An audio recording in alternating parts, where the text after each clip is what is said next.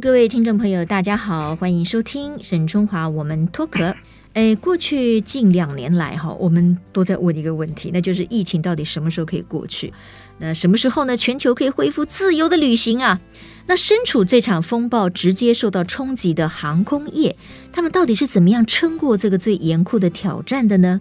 如果说现在你真的有一趟必要的海外行程哈，那搭飞机到底安不安全呢？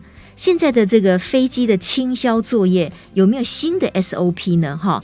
那我们如何确保自己不在这个旅途当中会染疫呢？哈，那今天呢，我们也非常特别邀请到了菲律宾航空大中华区的总经理 Cindy Lin，呃，林总经理呢来我们的节目现场跟我们大家来分享一下。Cindy 跟我是老朋友了啦，那我觉得在这个时机点呢，请他来谈一谈，哇，现在航空业者到底是怎么样面对这个难关的？那我们一般的旅客又该做什么样的心理准备跟实质的准备呢？Cindy 你好。你好，Jennifer，还有 IC 之音的各位听众，大家好。哎，今天很高兴呢，这个我们在空中聊天哈，这好像第一次哈。哎，第一次，第一次。好，不过我要跟你聊的，其实。大家都很关心哈，因为你作为呃飞航史上第一位华人总经理，也就是说不是由这个总部派任的啦，是由当地 local 的人才产生的，非常不容易了哈。我知道这个 Cindy 整个的职涯的历程哈，也有很多可以分享给大家的。不过那个等一下我们再来谈。首先我们再聊一聊，可能所有的听众朋友哈非常关心的就是说，现在如果我要做一场海外的旅游。我搭飞机到底安不安全？我所谓的安不安全是指我有没有可能染疫，这个风险有降低到哪里了？然后现在所谓的清销这样子的 SOP 有特别的严苛吗？每一个航空公司都一样吗？Cindy 要不要聊一下？是，其实搭飞机危险性是很低的，因为呢，我们在这个尤其是 COVID 以后呢，嗯，呃，我们都增加了这个机舱内的。换气的次数哦，oh. 那每一架飞机呢都有装置这个 HEPA filters，它是医疗等级的过滤系统。这个在以前就是还没有 COVID 以前，飞机就有吗？其实就有了啊，其实又有了。哦，那这个系统呢，它是可以过滤这个九十九点九 percent 的细菌。OK，所以基本上是没有问题的。嗯嗯嗯。那 COVID 以后呢，我们就增加了机舱换气的这个次数，也就是过滤的次数嘛？过滤的次数哦。OK，对，而且呢，机舱内的空气呢，其实是上下循环。嗯嗯嗯，它并不是左右循环、前后循环，它是上下循环。所以上下循环就会减少这个传染率，嗯，而且每一家航空公司其实都是做到最好的清洁消毒。对，不过我我觉得这个频率或者是那个要求，应该在比 COVID 之前要更严格吧？是的，因为大家都吓死了。COVID 以后呢，所有的航空公司都有一套。更严格的 SOP，嗯嗯嗯，，OK，好。那有些旅客就说：“哎呀，那我很怕，万一我隔壁坐的就是一个呃有确诊的这个客人，这个情况现在会发生吗？”就是说，确诊的人应该不能上飞机吧？确诊的人我们都不可能让他上飞机。嗯嗯嗯。其实来自这个 serious 的疫区的客人呢，我们都会要求。他要做 PCR testing，嗯嗯，那以我们公司来讲呢，我们可是更严格一点，我们还要求要做 antigen test 的 antibody test，嗯哼，这是两种就更严格的就是测试，这，这是三种不同的测试。OK，我我想再让大家更了解一点，通常做的 PCR testing 是核酸检测，对，那我们会要求客人在做 antibody 的 testing，嗯哼，它是一种抗体的检测。我们公司是更小心，嗯，我们在 check in 前，在 terminal 的外面，我们还会设一个检测站，嗯，做这个 antigen 的 test，它是抗原免疫的检测。你是说上飞机前再做一次啊？是的。那那是从鼻孔进去做，还是用怎么做？他们是用用用这个鼻孔进去做啊，或者是嘴巴的黏膜黏膜哦进去做。嗯，那经过这三层层层的关卡的检测呢，嗯、更没有问题，都是阴性的才能够上飞机。是的，哎，那为什么哈？最近我们看那个我们的中央指挥中心呢，就告诉我们说，哎。本土的确诊好像都是零哦，有好几天都连续零嘛，我们都很开心。是可是呢，从境外进来的好像还是有好多位，他们可能是在检疫期间发现的，呃、他们可能是在检疫期间啊、呃，因为你检疫可能是在三天以前，七十二小时之前。嗯嗯嗯，那检疫之后呢？他很可能就去了哪里，或者是被染疫了。嗯嗯，因为这个原因，所以我们公司自己花钱。嗯，呃，旅客是不需要花这个钱的。嗯嗯，我们公司负责做做这个 antigen test。嗯嗯，就是最后的这一关抗原免疫的检测。嗯哼，那现在看起来，应该是要上飞机的乘客都需要至少提供 PCR 的阴性检测证明，还是说有些人是不需要拿这个就可以上飞机？有吗？通常都需要。哎，都需要的话，那理论上这个东西应该不能造假嘛？呃。这个是不是能造假？我觉得理论上是不行，uh huh. 理论上是不行。嗯、但是有有的客人他是这样子，他的核酸检测是阴性的，但是呢，他是在就是我刚刚提到的，嗯、就是七十二小时之内呢，他不晓得是在哪一个时间点染疫的。哦，因为可能是呃七十二小时之内的这个证明都可以嘛，是的。是的，那也许是他做的时候他可能没有，他做完之后的那两天或三天，他可能染疫了，是，可是没有人知道，他自己也不知道，他自己也不知道，而他的证明拿的还是 negative，还是阴性的，是的。是的哦，那这个就有风险了。是的。那最近当然我们这个也发现，就是说还有人是打了两剂的疫苗之后呢，哎，突破性感染。对，这个从航空公司来看，这种东西多吗？这种东西呢是有，但是我们尽量去排除，我们尽量去避免让这样的客人能够上飞机。对，可是我们不知道啊，就是如果知道的话，大家都不会让他上飞机。呃、当然啦，对不对？当然，哦、嗯，所以他如果说拿了他已经接种过两剂的所谓黄卡这样子的证明的话，那他还是要在三天以内的 PCR 证明吗？还是需要哦，这个是呃没有排他性，就这两者要并存，两者是要并存。那他如果没有打两剂疫苗，可以上飞机吗？那就要看，可是可以上飞机，是可以的，只要他 PCR 阴性，PCR test 是阴性是 negative 的，嗯嗯嗯嗯，就可以的啊。好，那在飞机上哈，因为我记得那个最严重的时候，有那个留学生啊，他们那个时候不是还是勉强要坐飞机，可能。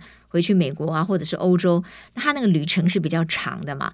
那有些年轻的小孩呢，就说，反正呢，我妈跟我讲呢，上去的时候呢，也不要去上厕所，然后呢，也不要去吃东西，哦，就乖乖的戴个口罩，然后我全身就是 全副武装，就坐在我的座位上。我说那十几个小时，那感觉非常辛苦的，而且有点不人道。你叫他都不要去上厕所吗？或者是他可能肚子很饿啦？呃，这个就是我刚刚提到的，嗯、其实飞机里头的空气的滤芯，嗯，这个是很重要。要的，嗯，那其实每一架飞机都有这个装置，嗯，所以其实这个是可以放心的。所以换句话说，以现在的情况来讲，哈，呃，因为现在航空公司都有一套更严格的倾销的 SOP，加上你刚才说的很频繁的换气等等，是。那所以在飞航途中吃饭吃东西是可以的，吃东西是可以的。譬如说，我们公司、嗯、我们会准备完全密封式的餐点。嗯。哦，当然这个也是保护客人，也保护了我们的航员，对，航组员、嗯、是。他们尽量避免接触，嗯，所以我们的餐点是整个密封式的，帮你准备好的，嗯，那至于客人呢，他是不是要在飞机上用餐？这个就是客人的选择。OK，那就算是要的话，也尽量迅速了哈，也不要说太久的时间嘛。是。那现在飞机上还需要执行这个所谓的梅花座吗？就是隔壁需要没有座位吗？基本上我们都是尽量安排客人是梅花座。啊哈、uh-huh。可是如果是在比较，比如说开学的这个时期呀、啊、等等的，呃，如果人数还是比较多的时候，那你可以买座位。买座位是什么意思？买座位就是说，你可以买旁边这个座位。啊，那就是我一个人坐，但是我买两个座位啊。是的，是的，很少人可以这样吧？那很花钱啊。不过基本上我们都是尽量帮客人安排错开的轮滑座。嗯，嗯，嗯，OK，好。但是在规定上来讲的话，现在可能没有没有一个法规说，在飞机上你的旁边的座位一定要是空着的。当然没有这个法规哦，没有这个法规。那你如果觉得你要 make sure 你的旁边不坐人的话，你就把它买了，那你就买了。不要，这样太贵了。对于学生来讲，也不会有这种考量。是的，哦、是的。好，不过我想，airline 都很贴心的，嗯、他会尽量的安排。如果不是满座的情况之下，嗯、我们都会安排。而且有的国家是这样子，他会规定你只能上七成的客人，对，或者是六成的客人。那我们现在中华民国没有这样的规定吗？只能够上多少？目前是没有的。哦，OK，嗯，好的，好的。那当然呢，我知道呢，因为过去的 COVID 哈，这个冲击了各行各业嘛。那航空公司在业务上当然也是备受冲击嘛，因为根本就很多的国家就采取国境的封锁啊，就是国际的旅客你就进不来了嘛，所有的旅旅行当然也就停止了嘛，哈。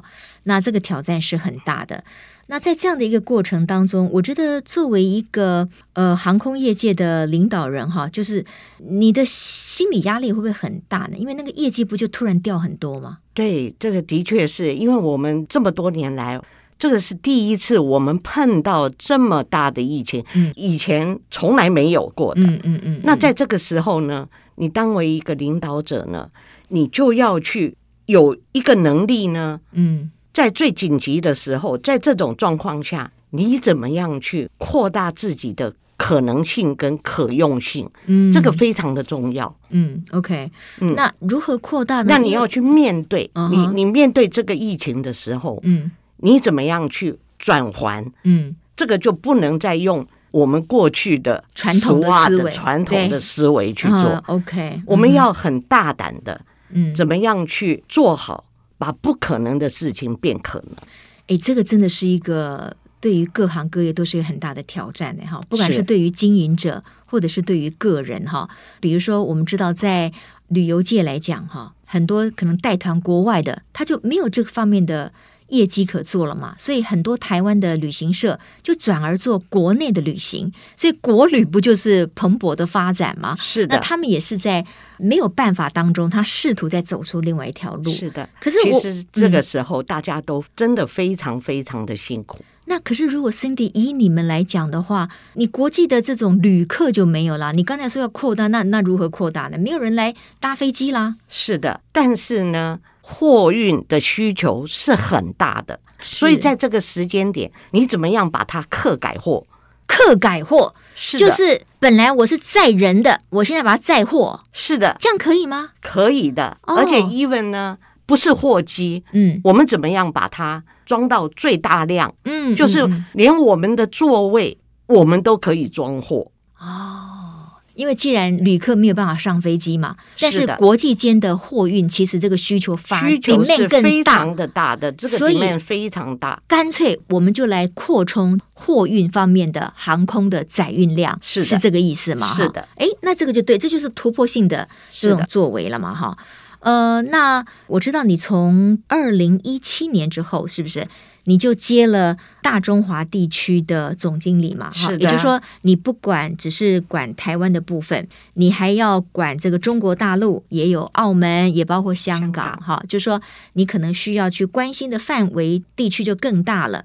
你又做了什么样的工作上的突破啊？跟过去是不一样的，然后可以就是说让你们的业绩啊非常稳健的成长呢？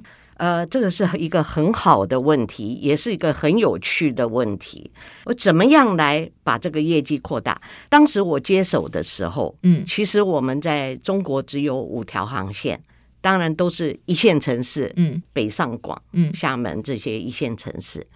我当时我就想，我怎么样来把这个业绩扩大到极大化？嗯，我就开始思考，因为中国也是。很多城市都一直在进步，嗯嗯嗯，我们怎么样去二线城市，嗯，来做这个服务，嗯，其实它的二线城市开发的也是很快的，对，所以我曾经有一次呢，这个也是创纪录的，是是。八天呢，我从南宁开始，嗯哼，我走了七大机场，八天。走了七个机场，那我的这个走了七大机场是涵盖了。华南跟华东，天哪，哇！你等于日行千里就对了。是的，的确是很辛苦，对。但是呢，会很有成就感。嗯嗯嗯嗯。所以在 COVID 之前呢，我就将这个航线，我们的 service 的航线，有五条航线扩充到二十条航线。哦，而且你做这件事情是在 COVID-19 还没有冲击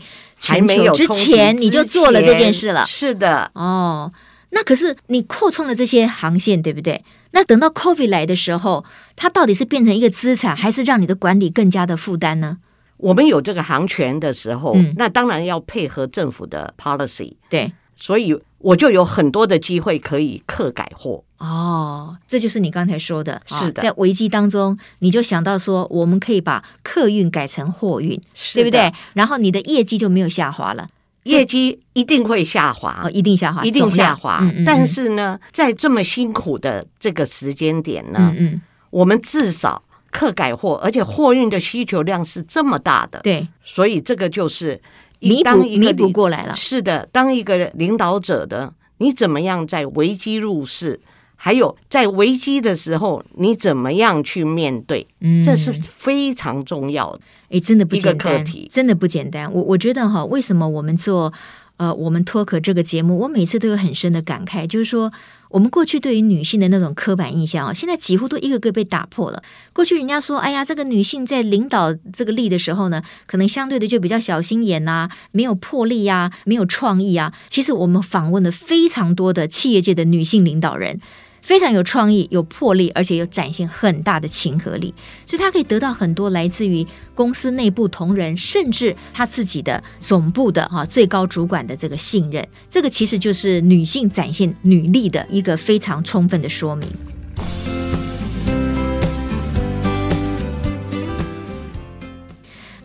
因为 Cindy，我是认识你很多年了了哈。我可以说，我觉得你有一点很特别的，就是说，因为后来你告诉我，我才吓了一大跳。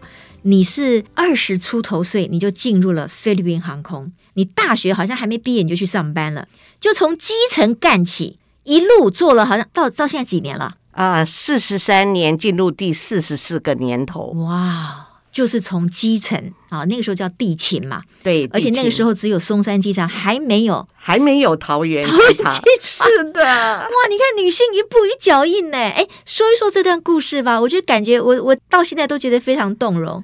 你怎么会一路在一个公司干了四十多年，然后居然也可以做到最高位，这很不容易。当然啦，呃，我一路走来哦，我有太多的贵人，嗯，几乎在我身边。都是提拔我的贵人，嗯嗯嗯，所以这四十四年来呢，我真的要感谢我的直属上司，嗯，他们给我的信任是，然后他们给了我能够发挥的空间，很大的空间。那最主要是我很幸运，我进入的是菲律宾航空公司。嗯、菲律宾呢是一个母系的国家，母系的社会。哦，女性反而是比较重要的。是的，所以他们对女性呢没有任何的歧视。嗯，OK，所以我们才有机会公平的发展。嗯，然后一路就一一路走，独占鳌头这样子。是的，呃，也不敢说独占鳌头，就是。我们因为感激他们给我们这个机会，所以呢，这也是一种认同。是是。那也许我今天如果在其他的公司，嗯，也许我就没有这个机会。嗯。所以我说，我一路走来有太多太多的贵人。哎，真的耶哈！所以你当时的选择还是凸显了你当时的智慧，而且很重要的一点，我觉得是坚持，然后又把你的工作做好。比如你刚才一再的强调说你有很多的贵人，可是为什么人家会成为你的贵人？因为你的表现让他们可以信任，所以在关键时刻，人家愿意把机会给你，对不对？是。如果说你自己本身就是对工作不是那么的热诚，你的表现也一般般，其实那个贵人很难出现。所以我们要身边充满贵人，我们一定自己是还是要两把刷子，要尽量得到别人的肯定。那我自己因为也做过很长时间，而且压力很大的。职业妇女哈，我深深的体会到，其实现代女性既要顾家庭，又要能够在职业场合当中拥有自己的成就感，其实非常不容易。可是 Cindy，我知道你有三个非常优秀的孩子，他们现在也都成家立业了，你是怎么做到的呢？你为什么可以在这么忙碌的职业生活当中，你又可以兼顾到孩子的教育呢？是的，职业妇女的确是非常的不容易，但是呢。在这么多年以来呢，呃，我一路走来，我都给了自己一个信念，就是说我怎么样去办好每一个不同的角色，因为我是我婆婆的媳妇，对，我是我先生的太太，嗯，又是孩子的母亲，妈妈，嗯哼，然后又是公司的一份子，又是父母的女儿，又是父母的女儿，哎、那我怎么样做好这个多重角色？嗯，基本上呢。我从来没有把公事带回家，嗯、所以每天下班以后呢，我第一件事情回家路上开始转换心情，嗯，告诉我说，我现在已经离开公司，我要回家，我要回家了，我要回家当太太，我要回家当一个好妈妈。哎呦，所以这个心情的改变，一定要自己去调试。是是是，哎，不容易耶，而且哈、哦。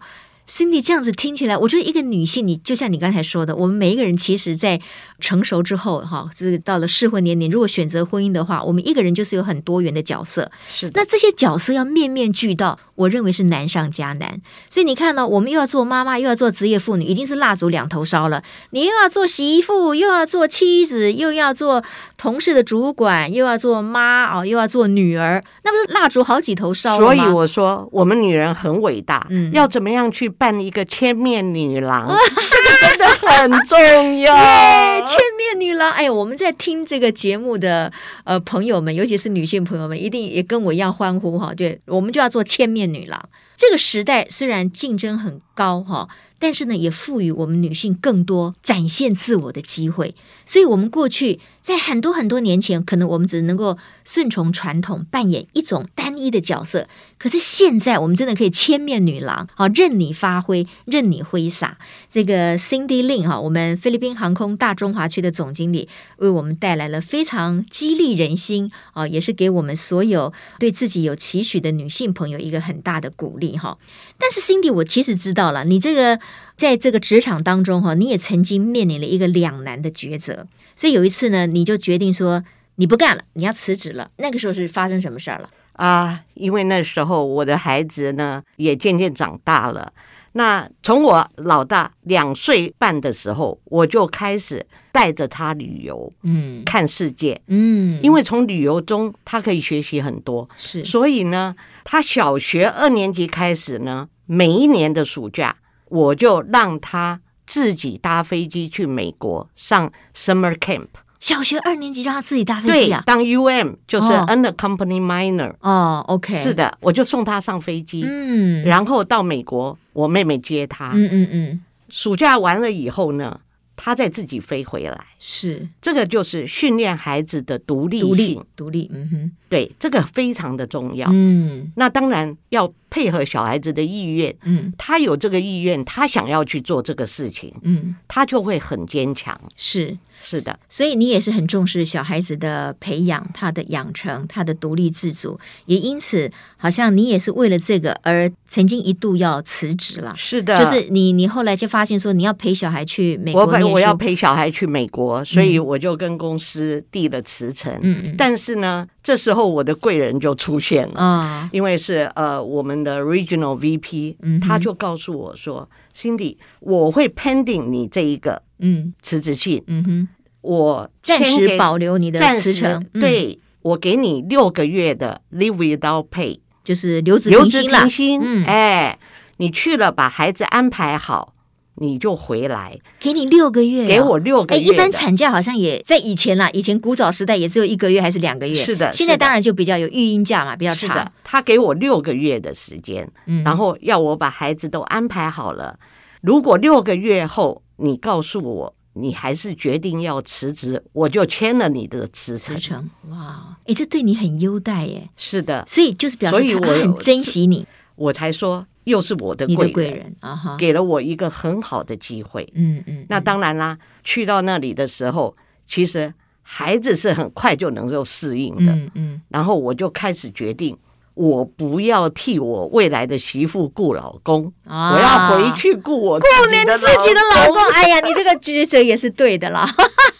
不然那个时候你的先生就是 Tony。如果一个人在台湾，你看这么长时间，他要自己吃饭啊、工作啊，回家又没有家人，其实也是很辛苦。因为孩子会成长的。对对对，哈，这样子对双方都是压力。嗯、所以后来你果然在六个月以内你就复职了，你就回来台湾了。啊，对，那当然这六个月我做的很好的准备。嗯，嗯嗯，我把孩子送到这个 boarding school 去，东岸的 boarding school，嗯、就是寄宿学校，对对对，就是可以住在学校的。呃，我们很多母亲呢都会想把孩子送出去，但是有一个重点，嗯，我要跟大家分享的，你送出去的时候，你一定要帮他找到一个最适合他的学校，嗯。而且你不能把孩子放出去了以后，你就好像没有你的事情。嗯、你一定要随时都要参与学校的教育工作。可是相隔、啊、所以相隔这么远，所以我因为当时呢，我们都会跟学校。用 email 联络，就是有保持联系了，有保持联系。嗯、然后每年呢，他有两次的 parents conference 呢，啊、我一定会飞到父母咨商哦，像父母的会议这样子的，是的，是的，就像我们的母家长会、家长会、家长日，是的，嗯，你就特地飞过去啊？我一定会飞过去。我跟我先生两个人，我、哦、我们分配的很好，因为他也忙嘛，对，那所以我们两个就。我们尽量是两个人都会同时出现，嗯，嗯，我们会了解孩子的需求是什么，嗯、孩子哪一块更需要补强，嗯。啊，我听起来我都觉得不容易了。所以呃，在一九九六年，嗯、我接了机场经理的时候，我那一年我先生他为了支持我 support 我，嗯、他自己单独跑了美国五趟，嗯、一年内。去了五趟，帮小孩子把学校都安排好。OK，让你在台湾，我也真的是很感激，让你在台湾可以安心的做的，因为你就没有办法常常就跑开嘛，哈。刚才那个 Cindy 呢提到了，就是说他曾经在一九九六年的时候做了这个机场经理。哎，大家不要以为机场经理好像也也没什么大不了，我跟你讲，这不容易哦，因为别忘了这个是在三十多年前哦。对不对？是的，三十多年前，一九九六，哎，而且他是第一位外籍航空公司的机场经理。为什么呢？因为通常那个时候，他们都会找他们原本国家的人来派驻，是不是？是的。哦，那你觉得你为什么那个时候你可以这个成为第一个 local 的这个女性的女性的经理？对，呃，机场经理，因为当时呢，我们公司是国家的航空公司。那在一九九五年的时候，我们现在的总裁呢，嗯，他就接手了国家航空公司，嗯，所以在一九九五年底的时候，他来台湾的时候，他就说他要找我 interview，嗯，所以呢，他用一个小时的时间要跟我 interview，嗯，那当然我我就战战兢兢，我也可能要准备很多东西，对呀，因为一个小时万全的准备，结果我没有想到。他一个小时内都是我在听他讲话啊！他没有问你，应该这，应该是他没有问我任何的问题。那他讲什么呢？他都在告诉我要怎么样做人，做人的道理。所以我非是的，这个是我第一次有这种经验。哦、对，嗯、然后最后呢，他告诉我，他只问我一句话。嗯，他问我说：“心里，我给了你这个职位，对，你要怎么样？”做好这个事情，哎呦，这是你第一次可以开口讲话，这是我，可是他已经把职位给你了哦，你有没有听出来？对不对？是的，啊、嗯，他问我说你要怎么做？嗯嗯嗯，那我的回答比他更简单。嗯嗯嗯，我告诉他说我会把它当成我自己的事业来做。嗯，OK。所以从此就步入了不归路，就不归路了。真的，就从这个松山机场经理，然后呢就升到了呃那时候已经是桃呃中正机场，中正机场，中正机场。哦，OK，是好，就从机场经理，然后又升到了台湾的总经理。两千零一年的时候，我就负责整个台湾的业务，然后再到二零一七年的时候，二零一七年再扩大啊，是的，成为大中华地区的。总经理哈，我觉得今天我们也是分享了一位成功的职业妇女哈。当然时间很短了，我们这谈起来都很压缩了。但是我觉得很确定的就是说，没有一件事情是简单的。可是呢，如果呃，你有这个心，你愿意付出比别人更加倍的努力，你当然还是会有更多的收获。是的，啊、努力是很重要的，对，不可能不努力就会有收获的。嗯、好，Cindy，那我最后请教你一个问题，因为呃，很多的女性在现代里面都非常强调自我的实现。我们也确实觉得说，女性要独立自主，我们要有自己的空间。可是呢，我们也比较不想放弃传统女性的角色，哈。所以你会觉得，在这种不同的角色里面，要怎么样来拿捏呢？对你来说，到底是你自己的事业是最重要的，还是你还是会比较传统的认为说，如果有所抵触的话，我可能还是会以家庭啊、孩子为主？你会怎么想？这个问题更妙了。我想每一个人的想法是不一样的。每一个人的抉择也是不一样，但对我来说，嗯，我是一个很传统的女性，我的原生家庭，我的父母亲，他们教导我的就是，当你结婚了以后，嗯，你什么事情都要以家庭为主，要以先生为主吗？要以先生为主。所以这么多年以来呢，我认为我做到的一点是，我希望我先生回到家打开门那一刹那。我是在家的，就是你一定要比他早回家，我一定要比他早回家。这不太可能吧？因为你已经是这么重要的一个领导阶层，你所以这个时候很多啊。呃，这个时候就是你要怎么样做到 time management 哦，这是非常重要。你是说 Cindy 一直到现在，你还是会比较希望比你先生早一步到家吗？我一直是这样做的。天哪，太了不起了！我就跟你相反，因为我我以前播报新闻嘛，我回到家都要九点以后了，所以我的先生一定要比我早到家才可以，因为他可以帮我照顾小孩。虽然我那你的确是非常幸福的，呃，但是没办法，因为我的工作的条件就是这样哈，就是虽然因为每一个人的工作这个环境是不一样的，不一样，不一样。对，只要是家里他可以跟你做到最好的配合，对对对，那。你发挥的空间绝对是最大啊！我觉得也是因为您的先生就是 Tony 先生也是非常幸运，真的很 lucky 啊！因为你不但在事业上这么的有成就，而且你还是把家庭、把孩子还有把他都照顾的那么好，真的是很不容易的。其实我是很平凡的家庭主妇，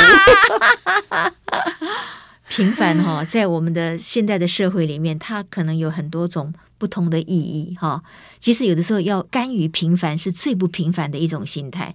你看啊，今天我们的菲律宾航空的总经理 Cindy Lin 哈，他到最后他说他其实是非常平凡的，可是我们却知道他在过去三四十年的职涯里面，他其实从基层一直做到大中华地区的最高的一个主管，那就是有他的信念，有他一步一脚印的工作的这个实践在里面。